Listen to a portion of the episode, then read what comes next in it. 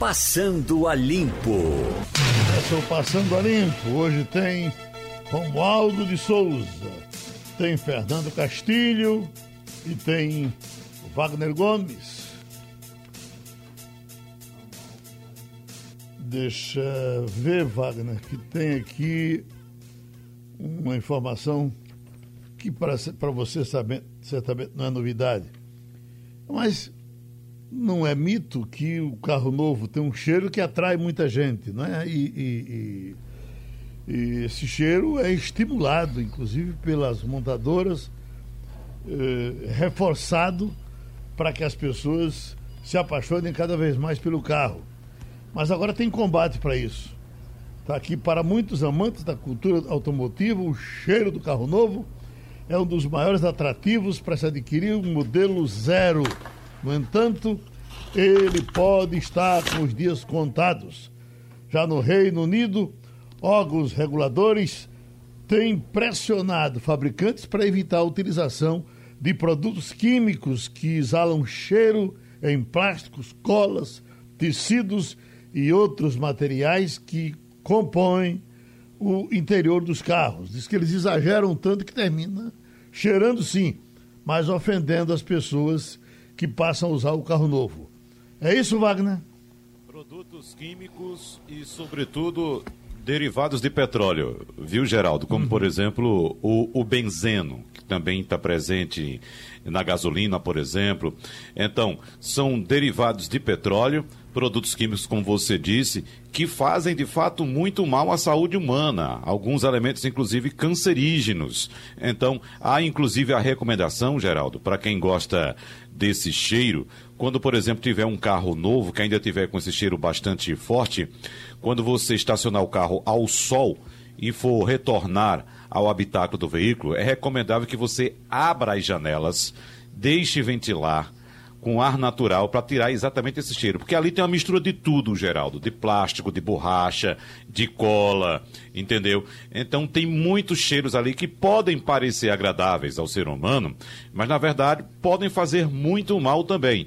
Então está correta essa decisão da Europa de tentar minimizar esse cheiro. Minimizar o máximo, porque de fato já há pesquisas apontando que esse cheiro, apesar de ser muito bom, muitos gostaram, inclusive já ter sido feito parte até de peças publicitárias, Geraldo. Não sei se você lembra lá na década de 80, uhum. tinha uma montadora que fazia uma, uma, uma, uma apresentação de um carro novo e passava por vários perfumes, né? Passava pelo perfume francês, outros perfumes e tal, as, as fragrâncias todas mas dizia no final, mas não tem nada igual a cheirinho de carro novo. Entendeu? Era assim que a, que a, publicidade falava. Não tem nada igual a cheirinho de carro novo. Agora, mas Castilho, esse cheirinho faz muito mal. Castilho, que trabalha com essas, essas coisas na economia, uh, essas artimanhas elas são usadas em muitas coisas, né? Uh, o, o, consumidor vai indo, vai indo e de repente ele pode mergulhar em algumas atrações negativas. Me diziam eh, em Las Vegas, por exemplo, que os cassinos se enchiam e as pessoas eh, viravam a noite dos cassinos. E aqui ali, a, o pessoal da, da, da, direção joga um preparo ali, um, uma coisinha pelo ar, que tira o sono. Que é porque o camarada fica ali o tempo todo jogando e, claro, perdendo, porque ninguém ganha do cassino. Então essa artimanha para o cheiro do carro novo, ela deve existir em muitas e muitas coisas e às vezes ofendendo as pessoas.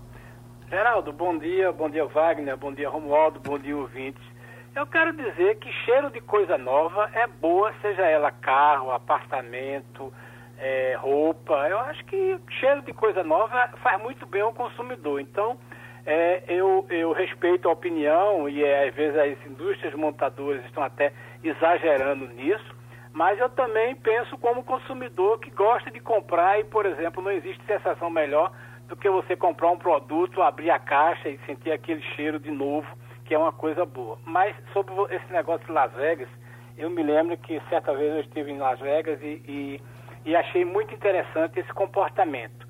É, Para uma pessoa que nunca tenha é, visto no Brasil como é a ideia do cassino, talvez seja interessante observar o seguinte: primeiro, no, nos cassinos de La Vega, quem joga não paga bebida. Então, quando o cara senta numa maquininha daquela, vem uma moça e pergunta a bebida que você quiser e você pode encher a cara ali. Isso é uma questão. Segundo, quando você é um jogador quanto mais que visita o cassino regularmente, e às vezes os cassinos estão nos hotéis, você chega, entrega sua mala, vai para o cassino e o hotel cuida de botar o quarto que você fica, às vezes até arruma sua roupa. Então é uma indústria muito bem montada. Agora, essa história do xerife para o cara dormir, eu acho que talvez até exista, Geraldo, mas eu acho que... É para não, não dormir, viu? Para não dormir, aliás, é. eu acho que é a bebida, viu, Geraldo? Aham. Porque a quantidade de bebidas frias que eles oferecem nos cassinos é uma coisa impressionante. Uhum. Ô, uh, Romualdo, a Argentina, Buenos Aires, bom, a Argentina de modo geral, passa a ter problemas seríssimos com o Covid-19 e até nós estávamos elogiando um dia desse o, o, lockdown da Argentina, o presidente foi cuidadoso. O que foi que aconteceu que o negócio degringolou de novo? Dois aspectos importantes, Geraldo. Primeiro, que a própria polícia fez uma pressão muito grande para que o presidente é, Alberto Fernandes concedesse um reajuste. E aí houve até um motim na porta do, do palácio. Aí, olha só, era a polícia que fazia o tal do monitoramento. O cidadão, quando saía de casa, ele tinha de, quando parasse numa barreira, dizer para onde ia. Acontece que não tem polícia para tudo quanto é monitoramento. Então, a própria polícia deu um afrouxamento nas regras. E aí, os restaurantes passaram a ficar lotados, os pontos turísticos tinham muita gente, ou seja, como se não houvesse um amanhã, os argentinos saíram de casa para tomar banho de sol. A outra questão, da mesma forma importante, é do ponto de vista da economia. A Argentina não tem recursos para bancar uma economia travada. Se tivesse dinheiro em caixa, talvez até pudesse ter ajudado as pequenas e microempresas. Não tinha dinheiro em caixa, aí as pequenas e microempresas foram abrindo as portas.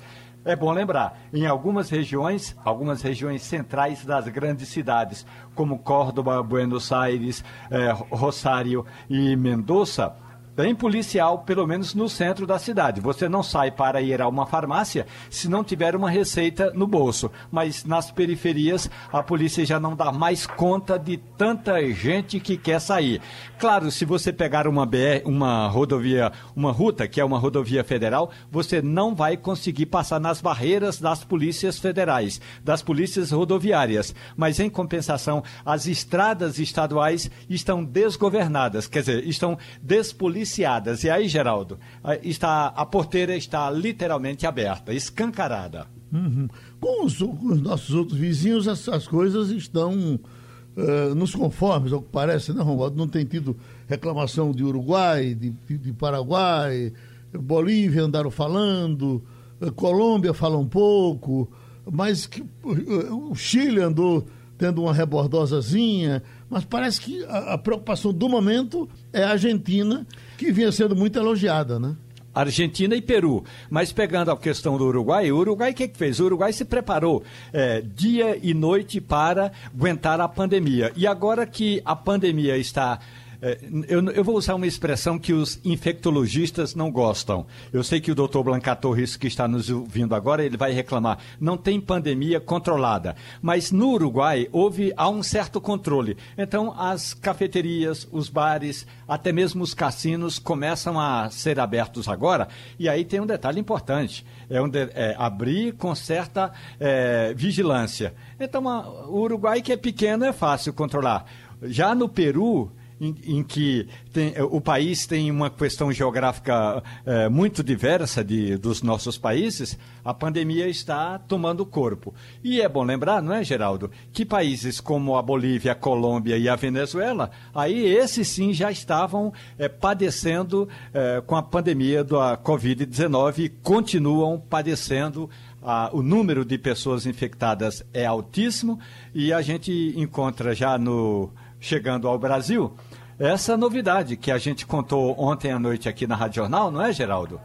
Que é a efetivação do general Eduardo Pazuello no Ministério da Saúde. Ou seja, o presidente Jair Bolsonaro levou quase quatro meses tentando encontrar alguém da área da saúde. Poderia ter botado lá o, uh, o Osmar Terra mesmo, que é um médico e é parlamentar e que defende o protocolo do presidente da República. Então, aqui no Brasil, amanhã vai ter uma solenidade 5 da tarde, no Palácio do Planalto, para a posse, para a efetivação de Eduardo Pazuello no Ministério da Saúde. Não vai mudar absolutamente nada. Os números vão continuar os mesmos, os protocolos serão os mesmos e Pazuello vai ter dificuldade toda vez que reunir os secretários estaduais de saúde. Mas o presidente resolveu pôr um fim na interinidade de Pazuello na saúde. Como é que está o ir para Portugal? Tanta gente que vai para Portugal, porque fica em Portugal, o brasileiro está adorando Portugal, o mundo todo adorando Portugal, porque Portugal é a cabeça para a gente entrar e para sair quando vai para a Europa. E a nossa Ana Lima está indo e voltando, indo e voltando com a maior facilidade. Eu pensava, Ana, que, você, que as dificuldades ainda estavam acontecendo para si, para Lisboa. Você está indo de avião próprio, é? um dia, Geraldo, um dia. Um dia, né? Tem, tem muita restrição ainda. A gente não pode fazer turismo em Portugal, não. Em tese, o país não está aberto para o turismo. Aliás, principalmente para os brasileiros, não é? Sim. Você foi quando, Ana? Eu fui no acho que dia 17 de agosto e voltei ontem. Uhum. E, é, por exemplo, a minha filha foi para São Paulo, a Manuela, e, e ficou revoltada, passando para mim zap de vez em quando, dizendo que os aviões não estavam nenhuma preocupação com, com pandemia, com distanciamento. É, para ir para a Europa, o negócio está mais rigoroso, Ana? Ó, oh, eu posso falar pelo aeroporto do Recife lá pelo aeroporto de Lisboa também. Uhum. Então aqui eu achei que estava tudo bem rigoroso, todo mundo cumprindo todas as normas. E lá também. Agora São Paulo não sei, deve ter uma movimentação maior. Não, ela reclamou daqui que ela pegou um avião da Azul e disse que dentro do avião não há uma preocupação maior, a não ser a máscara, o resto. Uh, uh, nem álcool para passar nas mãos, ela se queixou. É, eles têm alguma série de protocolos que tem que, obede que obedecer, que tem que seguir, que tem a, a entrada é diferenciada, o embarque é diferenciado, o desembarque é diferenciado. O grande ganho é assim, sabe aquela agonia que todo mundo tinha na hora que o, que o avião aterrissava? Uhum. E todo mundo ficava em pé? Sim. Agora não pode mais. Agora você levanta por setores. Uhum. É, ficou mais demorado, ficou mais protocolar, mas de alguma forma está mais seguro sim. Uhum. E aquela farra que é o, o, aeroporto de Lisboa, né? Gente, gente, gente. Está é, voltando ao normal? Vazio, Geraldo. Vazio, vazio.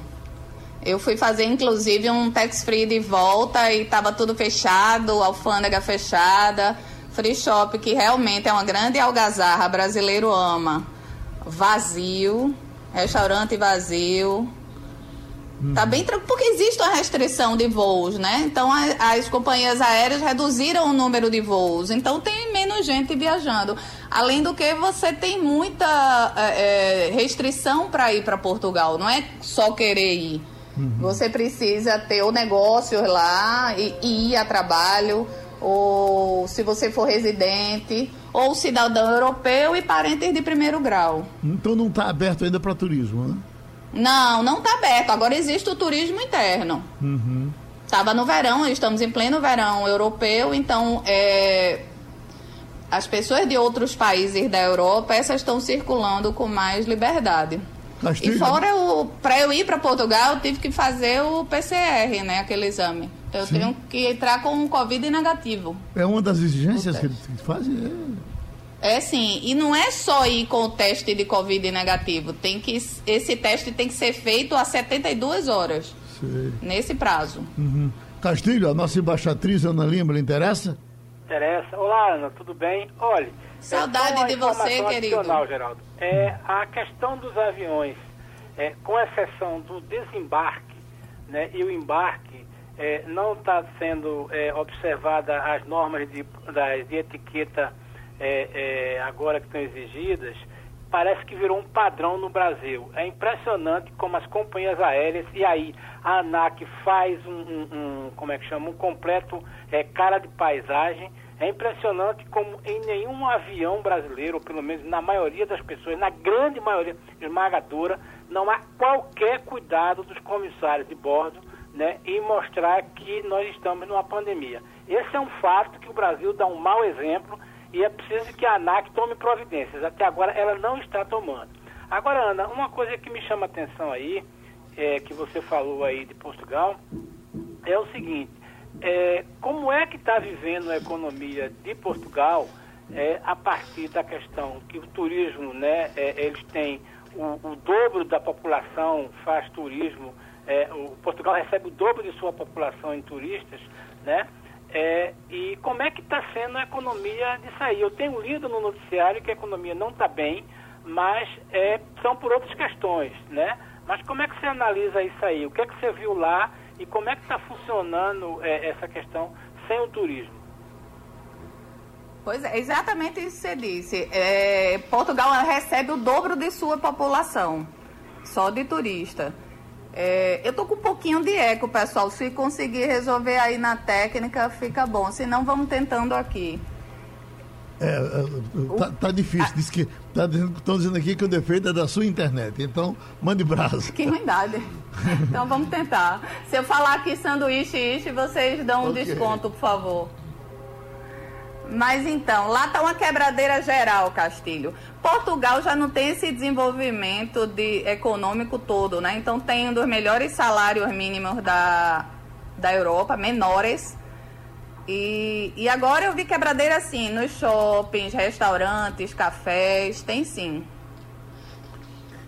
Estava vendo uma, uma, uma, uma rebordosa, enfim, a, a onda nunca foi muito pesada em Portugal do, do Covid. Eles tomaram algumas providências que outros tomaram até mais duras, mas no caso de Portugal funcionou bem. É, é, é, mas a informação de que agora está todo mundo temeroso com a nova onda, você notou isso lá, Ana?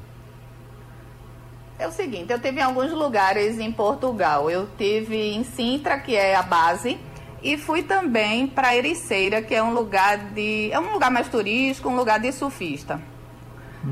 É, na Ericeira, é como se fosse assim, Porto de Galinhas. Lá eu não me senti segura porque eram muito jovens e tinha sim aglomeração.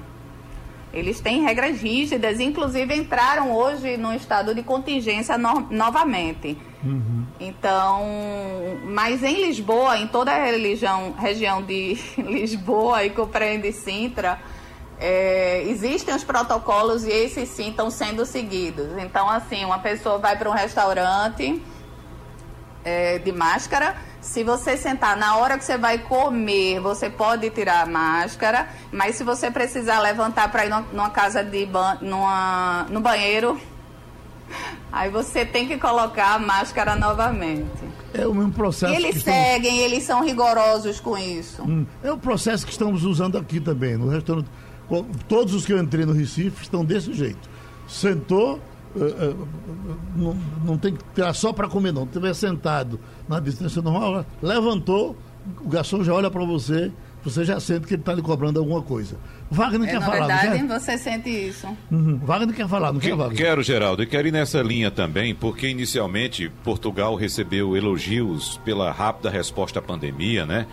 mas uma onda de surtos localizados preocupou as autoridades e as forçou a impor novamente novas restrições, né? Só para o nosso ouvinte ter noção do que é Portugal, geral do país tem cerca de 10 milhões de pessoas, quase a mesma população de Pernambuco, mas registrou apenas 1.890 mortes, 71. mais ou menos, até agora né, por aí. Algo é, é, bem abaixo do que Pernambuco registrou. Pernambuco já passa, por exemplo, de 7 mil mortes, mesmo tendo o mesmo tamanho de população.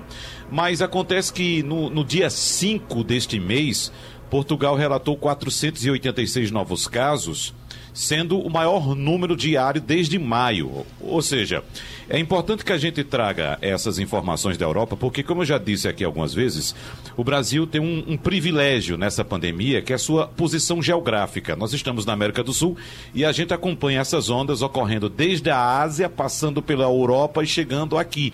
Então, por exemplo, a entrada do coronavírus no Brasil se deu de portas abertas, porque nós ficamos aqui simplesmente observando o movimento que vinha da Ásia, passando pela Europa e chegando aqui. Então, queria que a Ana trouxesse para a gente mais um relato sobre como é que está o clima em Portugal, que inicialmente, como disse, é, teve essa posição de destaque, de um controle bastante rígido, mas agora volta a ter preocupação com esses casos eclodindo, inclusive, Ana, tendo já é, eventos importantes liberados para público, como por exemplo a Fórmula 1, que vai ser realizada em Algarve, já com público.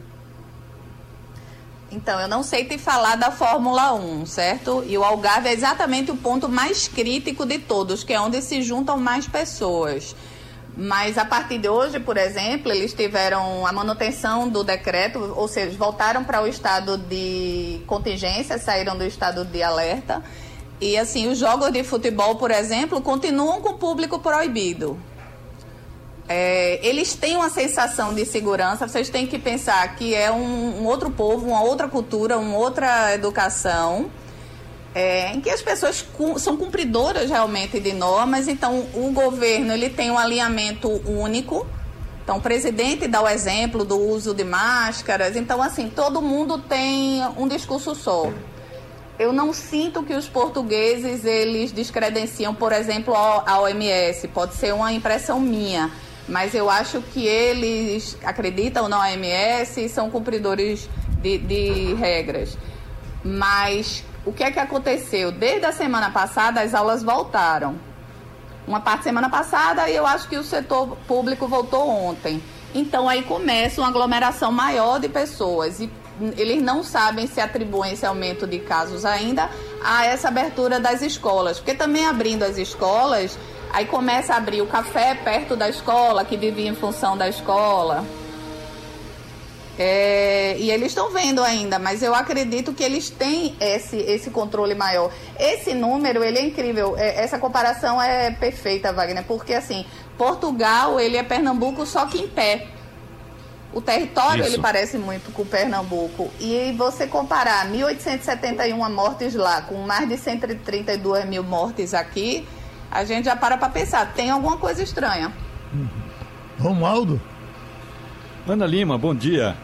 Ó, Meu amigo, essa saudade notícia de você que também. Você... Só essa notícia que você está dando de que os passageiros não se levantam antes mesmo da aterrissagem, isso para mim já é, é, é, o início da vacina é, de combate não a, ao coronavírus, mas a essa irresponsabilidade dos passageiros. A questão outra é a seguinte: daquilo que você pôde acompanhar nesses seus deslocamentos, os aviões lá dentro, depois que fecham as, fecham-se as portas, eles estão de fato preparados para começar a encher de gente? Porque inicialmente falava-se o seguinte: não, é uma carreira sim, carreira não, ou então é, um, um banco no meio não vai ter gente sentada, mas eu tenho visto e eu tenho ouvido que tem muito avião que só não vai gente em pé porque ainda não é possível. Verdade, verdade. O meu voo de ida foi super lotado e realmente eles não dão álcool em gel, eles dão muitas orientações mas inclusive o serviço ele foi é, é, diminuído, o serviço de refeição. E aí dizem que é para evitar o contágio, mas também a gente sabe que eles precisam aumentar a margem, já que não tem tanto passageiro. E o meu voo de volta, esse veio praticamente vazio. Então, mas as pessoas respeitam sim. Então tem uma orientação e aí você tem que confiar que aquele ar está sendo filtrado durante tanto tempo. Você não sabe. É o que eles dizem. Eu não sei, Ana, se eles, eles não avisam, mas me disseram, e aí só para confirmar, só se eles, se eles realmente disserem, me disseram que esses aviões todos estão sendo ozonizados na hora da partida. Como se faz aqui com, com carro, né? Que a gente vai na oficina agora, o cara aplica ozônio e dá uma certa tranquilidade para as pessoas. Mas se eles não avisam, é porque não estão fazendo, né? Não, não tem isso não. E é assim, lembra que antigamente, quando a gente voava pela. Acho que pela TAP para qualquer companhia que ia para a Europa, que eles tinham um spray que colocavam, Uhum. já com todo mundo dentro. Sim. Pronto, não, não tem mais isso. Sei. Ô, Geraldo, E assim, e tem uma coisa que é muito de efeito, sabe? É Uma coisa para inglês ver. Então eu fui num shopping lá e ele diz assim: o corrimão é desinfetado com ozônio a cada X horas. E eu sei lá o que, é que o ozônio faz. Castilho quer falar contigo.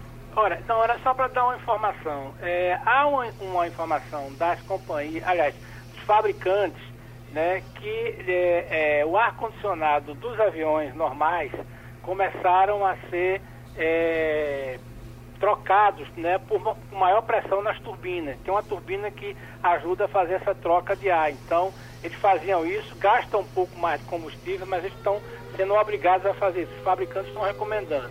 Mas só E a questão do filtro avião- também, né, Castilho? é, um o único avião que troca todo o ar é o 777.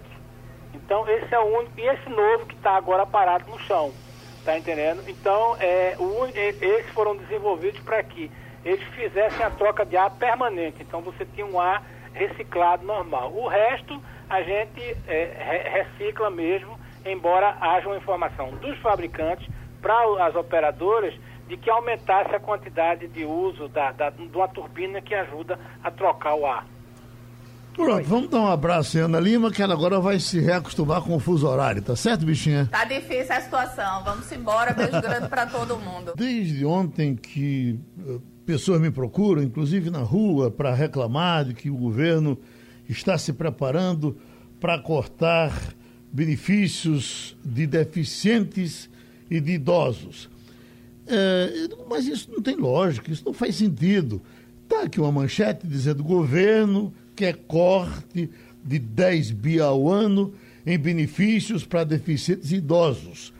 Esse corte, por tudo que eu estou lendo aqui, é combater fraude. Se, se o pagamento é ilegal, como aconteceu uma pressão muito grande em cima de, de, eh, eh, do pessoal da Previdência, o governo, que tem a obrigação de fazer mesmo, porque às vezes tem fraude nisso.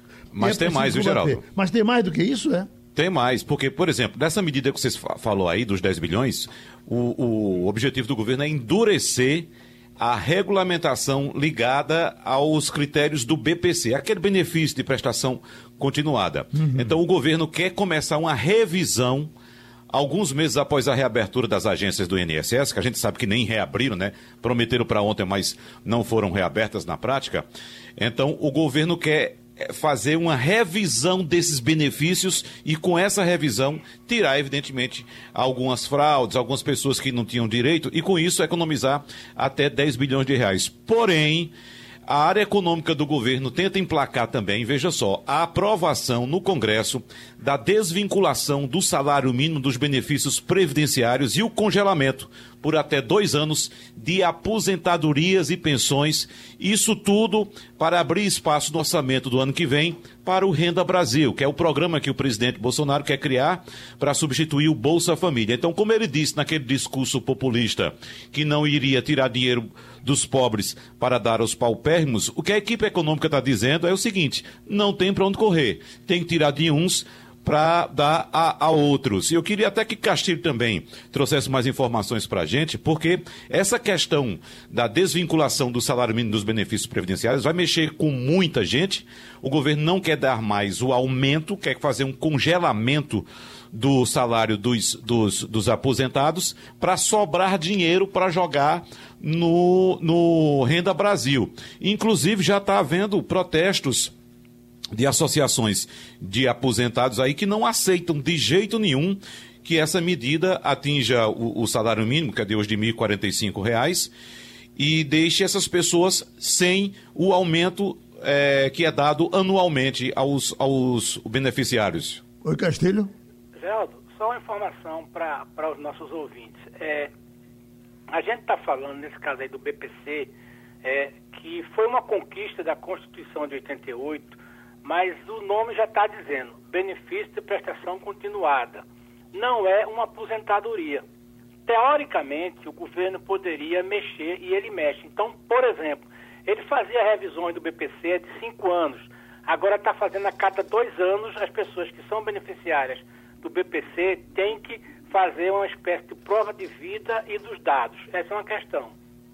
A questão das pessoas com deficiência. Esse é uma coisa que fica mais difícil de cortar, porque pelas questões físicas as pessoas já comprovam que são deficientes. Então já teriam direito a isso. Mas é uma coisa importante que as pessoas não, não prestem atenção. É que o BPC não é uma aposentadoria, embora muita gente pense que isso. É um benefício de prestação continuada. E concede a qualquer pessoa que tenha mais de 65 anos, que não tenha renda, né, que não, não tenha renda um valor mínimo, e a questão das pessoas deficientes. Isso é uma questão. No caso dessa desvinculação, é muito séria porque é o seguinte, cada real que você põe aí no salário mínimo, não, você está falando para 23, 24 milhões de pessoas que recebem um salário mínimo do INSS. Agora, o problema dessa questão aí que Wagner está falando e que está no noticiário é que o governo está exatamente fazendo aquilo que Bolsonaro disse que não fazia. Tirar dos, dos, é, dos pobres, pobres. Né, e botar nos paupérrimos. Veja bem, nessa questão aí, nós estamos falando de pessoas que ganham salário mínimo. Tá uhum. Tá entendendo? Então, você mexer com aposentadoria e com pensão, você vai provocar um desgaste muito grande. A sensação que eu tenho é que, mais uma vez, é uma daquelas coisas que a equipe de Paulo Guedes pensa, bota na imprensa e amanhã o presidente diz que não vai ser assim. Uhum. Me parece claro que esse é um tipo de estratégia de comunicação atabalhoada desse governo. Agora, só para finalizar, é, o Bolsa Família não vem tendo orçamento há muitos anos. Se você olhar direitinho, o governo toma dinheiro emprestado. Quem entrar no site da, da Secretaria do Tesouro vai ver o seguinte, que o dinheiro do Bolsa Família, Geraldo, é dinheiro emprestado. Você toma dinheiro no banco para pagar porque não tem recurso é, direcionado para ele. Então, é, faz parte daquele núcleo de despesas que o governo toma emprestado na rolagem da dívida. Ô Castilho, só para me localizar, esse de prestação continuada desse benefício é aquele que nós nos acostumamos a chamar de é, aposentadoria dos velhos, é? É isso aí. É porque, veja bem, quando e, você não. Isso, isso vem acontecendo há muito tempo, não é, Castilho? Não, isso vem acontecendo. Dos velhos e dos mais pobres, Geraldo. Uhum. É, porque é o seguinte: o BPC, veja, tem muita gente que trabalhou, carteira assinada, é, não consegue comprovar o tempo mínimo. Então o cara não vira aposentado do INSS. Sim. Por exemplo, o sujeito precisava de 15 anos, conseguiu trabalhar 12. Então o INSS aposenta ele como do BPC. Certo. Porque ele não conseguiu, ele já completou 70, 65 anos, ele já cumpriu alguns requisitos, né, daquelas questões todas financeiras. Agora, no governo Lula, no governo Dilma, né, essa coisa foi um pouco afrouxada. Então não havia muito controle. Então levava cinco anos para você ver o BPC, né, como é que estava acontecendo. Tem aquela questão. Não é um, um, programa que tem muita fraude. Aliás, é o seguinte: as grandes fraudes no Brasil não são nos programas para pobre. Se você olhar que o Bolsa Família tem menos de 2% de fraude, né? E não é de pessoa pobre, é de, é de político desonesto, é de equipes de, de, de, de servidores, às vezes até organizados ou alguma coisa. Se você olhar com o BPC, então tem uma coisa no Brasil que é muito interessante. Né? Quanto mais baixo é o benefício, maior a efetividade dele. Né? E a corrupção não está nisso aí. Você pega um caso ou outro, a Polícia Federal pega, mas esse é um tipo de coisa que os programas sociais que foram implantados, por serem bem simples e por serem em cima do CPF, né, você não tem muita, muita, muita corrupção. Você não tem roubo. O roubo está em cima. O roubo começa quando a, na, na, nas, prefeituras, nos governos dos estados, coisa. Então, os benefícios são forma geral. Agora, a sensação que eu tenho, Geraldo, é que mais uma vez é daquela história. Anuncia um negócio desse aí, aí todo mundo reclama, e aí o presidente vai e diz assim, não vou fazer isso. Tá entendendo? Mais uma coisa da trabalhada equipe de Paulo Guedes, que é em comunicação é um desastre. Isso é, é um bode na sala, Romualdo? Podia ser. Geraldo, é um bode na sala? Agora, o governo pode até tirar esse bode, mas a equipe econômica vai colocar um outro bode.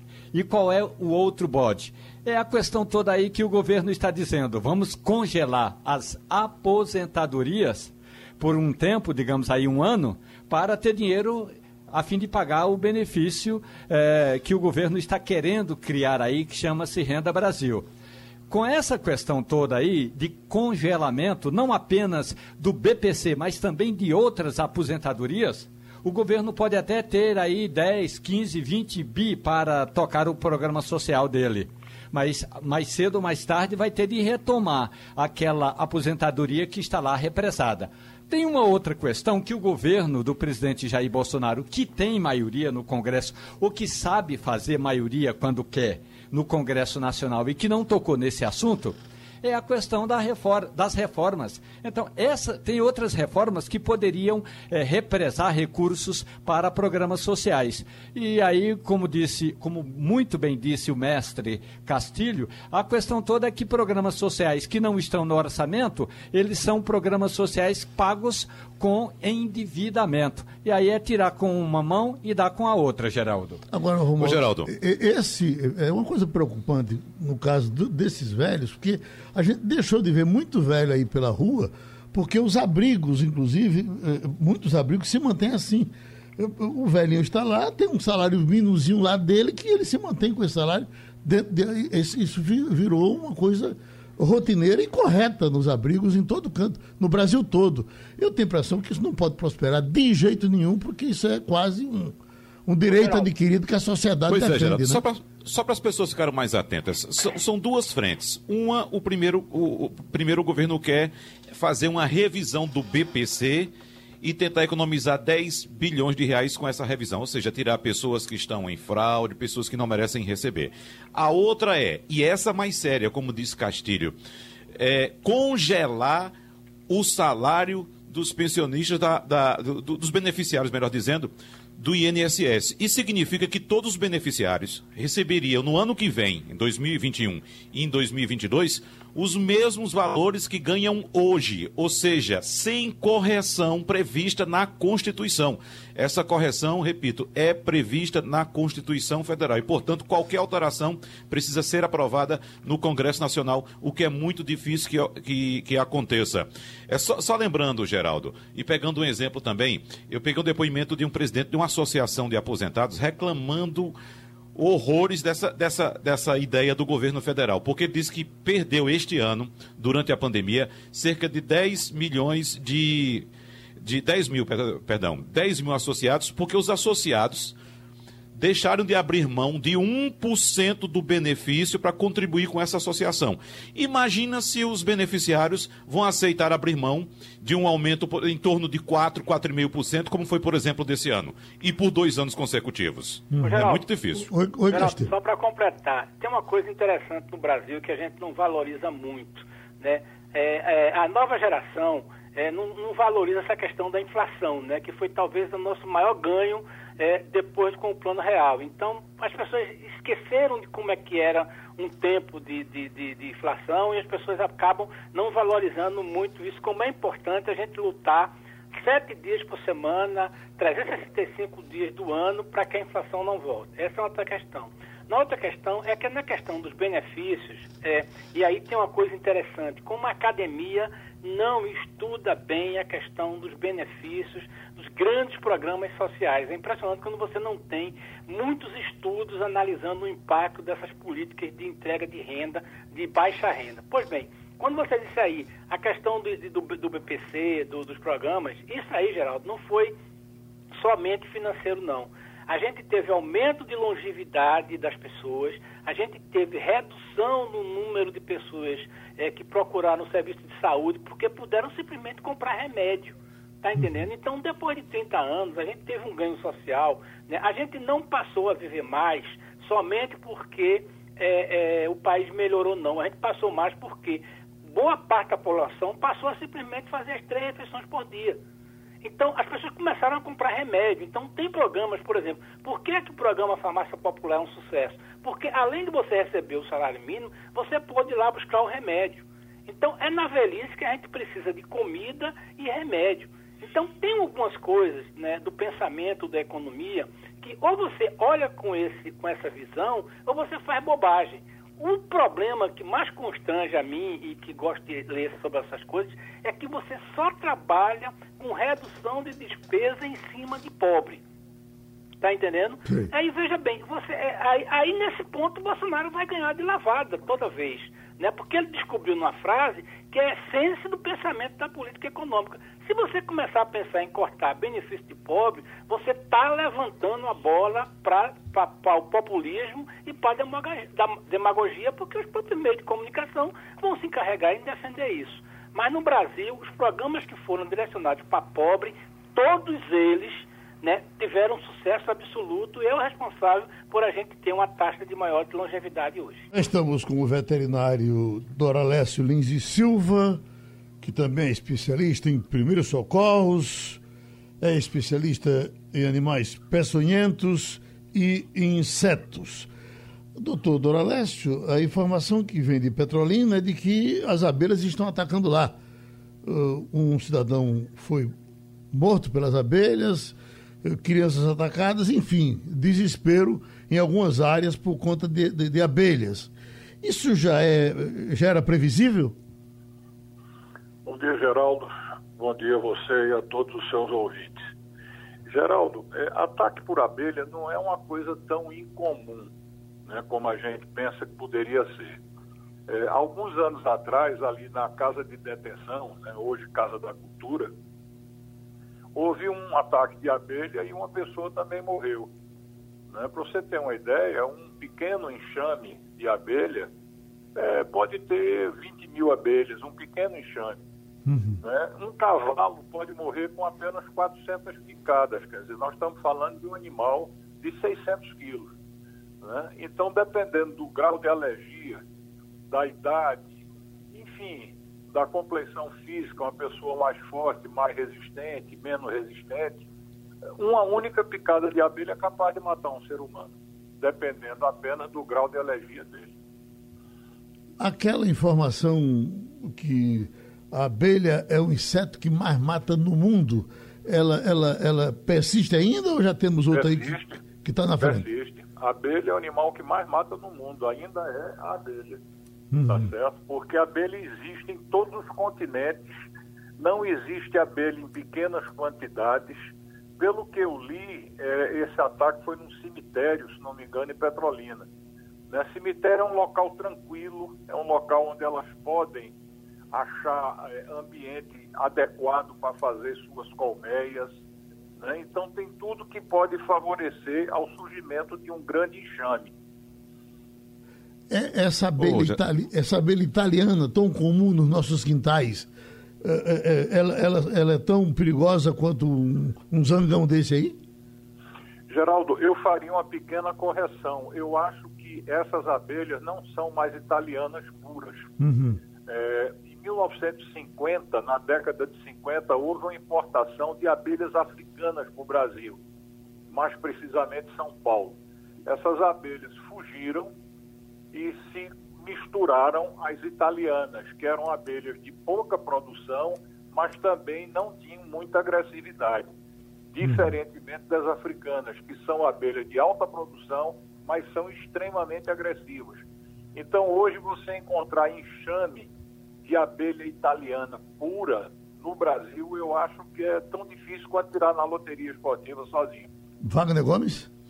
Doutor Doralécio, existe algum antídoto contra a picada de abelha? Eu faço essa pergunta porque no último fim de semana nós acompanhamos em todo o Brasil o caso de uma médica é, mato-grossense que foi atacada por uma cascavel no, numa, numa cachoeira no interior do estado e teve que percorrer 160 quilômetros até encontrar socorro na capital, Cuiabá.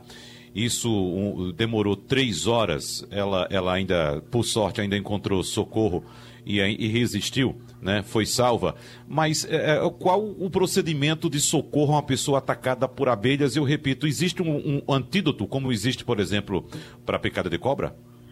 Não, é, para abelha não existe o soro. Né? No caso da, da médica, foi uma jararaca, uma Botrops que a atacou.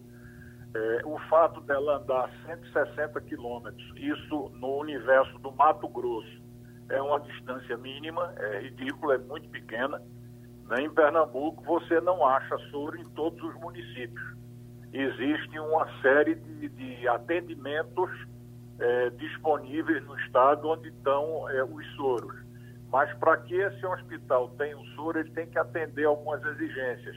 Ele tem que ter respirador, ele tem que ter UTI, tem, tem que ter equipe treinada, isso é importantíssimo, porque não adianta você chegar num hospital que tem um soro, tem o médico e o médico não sabe dizer pela sintomatologia apresentada qual foi a cobra que picou o camarada. Então ele tem que saber, independente da cobra estar ou não presente pela pessoa acidentada. Então não existe soro para picada de, de abelha, o tratamento é sintomático. Agora, como primeiros socorros, você deve retirar os ferrões. A abelha, quando pica, ela só pica uma vez. Ela deixa o ferrão cravado na pele e ao lado do ferrão você vê uma bolsa, que é a bolsa que contém um veneno, que ela fica pulsando e injetando veneno na vítima. Então, quanto mais cedo você tirar esses ferrões que estão enfiados, melhor. Agora tem um detalhe: nunca use a mão, porque na hora que você pega com os dedos no ferrão, você pega também na glândula. E na hora que você aperta para tirar o ferrão, você apertou a glândula e injetou mais veneno ainda. Então, o ideal é que seja tirado na forma de raspagem.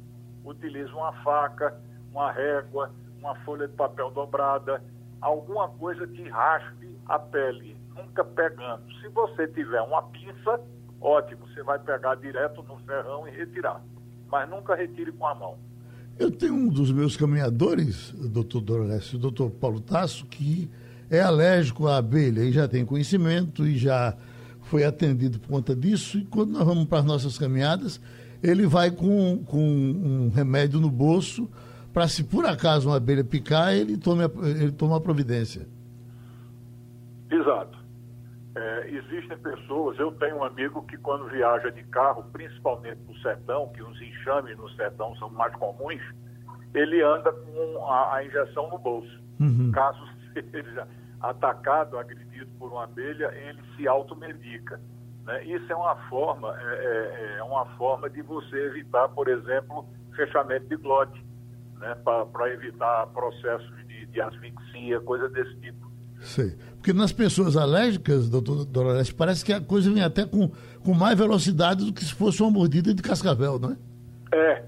É por conta do peso molecular do veneno. O veneno das abelhas, como o, o veneno de algumas serpentes, ele é muito baixo, ele é muito leve. Então, na hora que ele entra no organismo, ele absolutamente é puxado pela corrente sanguínea e isso é distribuído numa velocidade muito grande no organismo, provocando essas reações alérgicas. Romualdo? Doralécio Lins e Silva, bom dia, tudo bem? Bom dia, tudo bem. O senhor estava falando aí da chegada dessas abelhas africanas, e aí usar um, um, termo mais atual, as afrodescendentes, elas se espalharam ali na região eh, do Paraná e houve até um, um programa do governo é, para tentar extinguir essas abelhas. O problema é que, assim como o senhor me disse algo que eu levei digamos, 30, 40 anos para aprender que o importante não é arrancar o ferrão com a mão e sim fazer uma raspagem, isso eu nunca tinha escutado na minha vida. Da mesma forma, o, o, o governo jogou inseticida e matou as africanas, mas também matou outras abelhas como é que a gente pode cuidar dessas abelhas, tanto das a, africanas como das italianas misturadas? Veja bem, fazer aplicação de inseticida é uma coisa extremamente eficiente. Agora, eu considero extremamente burra. Né? Porque na hora que você aplica inseticida, você não mata só as abelhas é, que estão causando problema. Você mata também abelhas, por exemplo, sem ferrão mas que tem um papel importante na polinização de culturas, principalmente no Paraná, né? que é um estado produtor de tudo. Né? Um estado que produz soja, produz arroz, produz milho. Então, a abelha num estado desse é extremamente importante. Agora, se você identifica um enxame, ah, aquele enxame ali é que está causando problema, vou destruir aquele enxame. Então, faça isso à noite as abelhas estão tão em repouso. Se você tiver de matar, não tiver alguém especialista para recolher aquele enxame, faça isso com fogo. Né? Mas à noite, nunca sair aplicando inseticida, que aí você mata outras espécies que não estão causando problema e que vão passar a causar pela ausência delas agora.